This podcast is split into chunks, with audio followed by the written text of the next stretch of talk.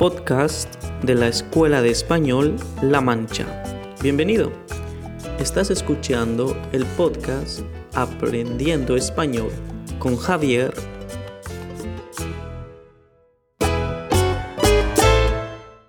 Hola, saludos a todos. Mi nombre es Luis Miguel y os hablo para el podcast de La Mancha. Hoy quería contaros sobre eh, el origen de la ciudad eh, de la que vengo, que se llama Huelva. Huelva es conocida como la ciudad de la luz. ¿Y por qué es esto?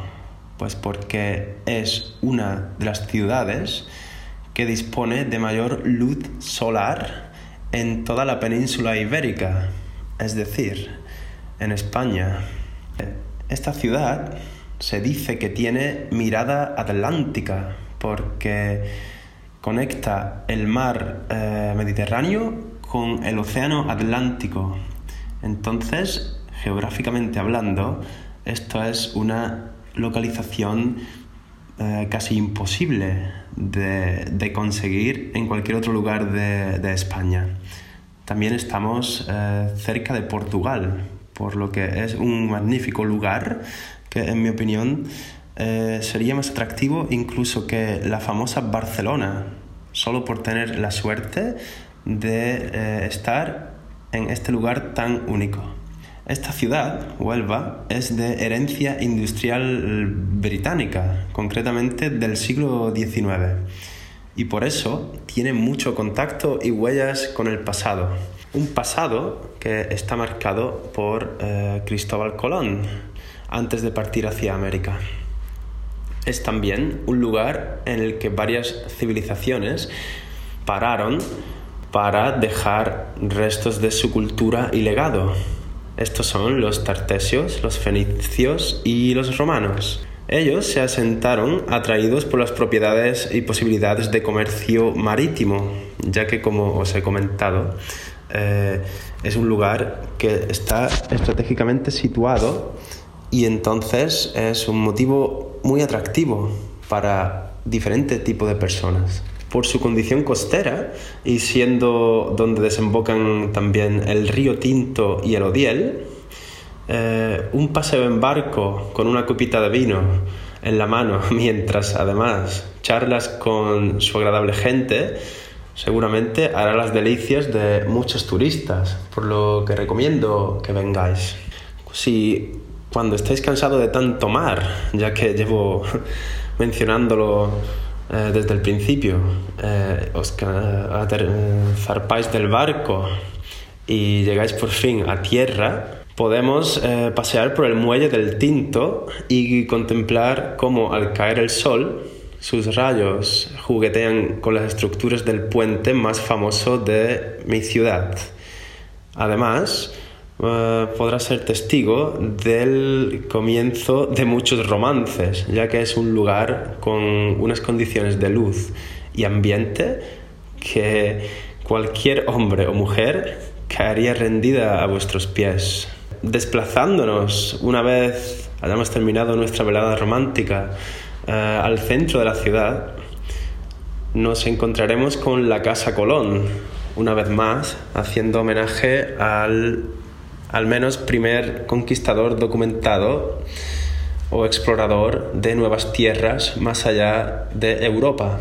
En esta casa que lleva su nombre, la Casa Colón, eh, se celebra además el Festival de Cine Iberoamericano, prueba una vez más de la influencia inglesa que tiene la ciudad. Eh, un poquito más eh, mm, lejos de este lugar, de este Festival de Cine, nos encontramos con la Plaza del Velódromo, donde por primera vez en Europa se jugó al fútbol y esto fue en el año 1889. En esa plaza, ingleses que en aquella época trabajaban en las minas de Río Tinto, minas que tienen nombre por el río que os comenté antes, decidieron que no tenían ninguna actividad eh, de ocio o ningún hobby para hacer después del día de duro trabajo en las minas. Y como seguían teniendo energía, decidieron coger eh, lo que hoy conocemos como una pelota, pero fabricada con materiales de la mina, un poco de cobre, un poco de caucho y plástico y decidieron empezar a darle patadas, copiando algunas influencias sin ellos saberlo de otros continentes. Y así el balón empezó a rodar en Europa por primera vez. Yo tengo la suerte de que mi abuelo llegó a jugar en, por aquel entonces el primer equipo español y europeo, el Recreativo de Huelva. Es nuestro equipo local, al igual que puede ser el Real Madrid para, para la ciudad de Madrid. Y eh, este equipo hoy no es muy exitoso pero en aquellos tiempos pues llegó a conseguir eh, grandes cosas y fue representante de España una vez que las ligas de fútbol tomaron a tener, eh, empezaron a tener importancia. Aún así, a pesar de que hoy en día el fútbol es muy popular y en aquel entonces le dio a la ciudad mucha fama, mm, esto no ha dejado que el origen, el origen humilde de la ciudad de Huelva, como pueblo de pescadores, se, olvide.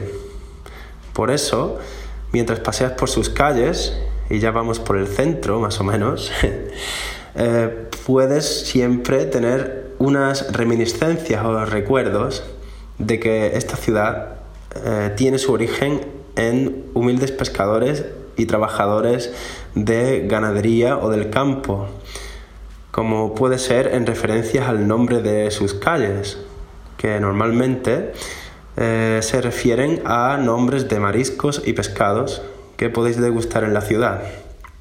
Además de poder visionar otros aspectos que recuerdan a aquella época.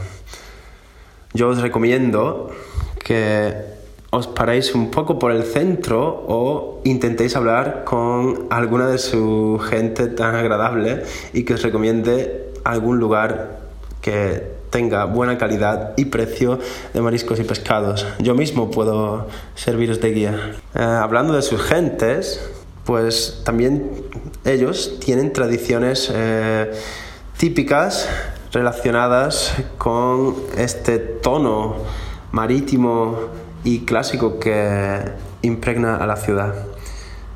Gracias a estos orígenes y con la influencia de culturas que tuvo la ciudad, por la que pasaron muchísimos, eh, muchísimos tipos de gente, venidos de casi todo el mundo, incluso del norte, del sur. Eh, esto originó una de la cuna o el primer lugar de donde se empezó a practicar el flamenco. El flamenco tiene origen gitano y aquí se desarrolló una cultura en torno a él y es tanto que tenemos una fiesta especial que recibe el nombre de romería. Y esta romería eh, en Huelva la tenemos y se llama la romería de El Rocío. Es una ferviente representación de todo lo que evoca la cultura flamenca. El clásico traje de gitana con, con lunares rojos, verdes y blancos, dependiendo de la hermandad, porque cada cada lugar está representado por las distintas hermandades y a su vez representado por un color. Y eh, en esas romerías se baila, se monta a caballo, se canta, se bebe también y por supuesto se enseña a eh, aprender correctamente el característico baile flamenco, que suele ser eh, típico de España y de algunas regiones de Hispanoamérica, Latinoamérica. Mm. Además, eh, viniendo de este mismo origen, eh, en esta ciudad, tenemos también una ferviente representación de la Semana Santa, con las procesiones. Aquí, cada procesión representa a la Virgen y Jesucristo dependiendo de la hermandad, donde de donde salga la procesión, desde donde venga el origen.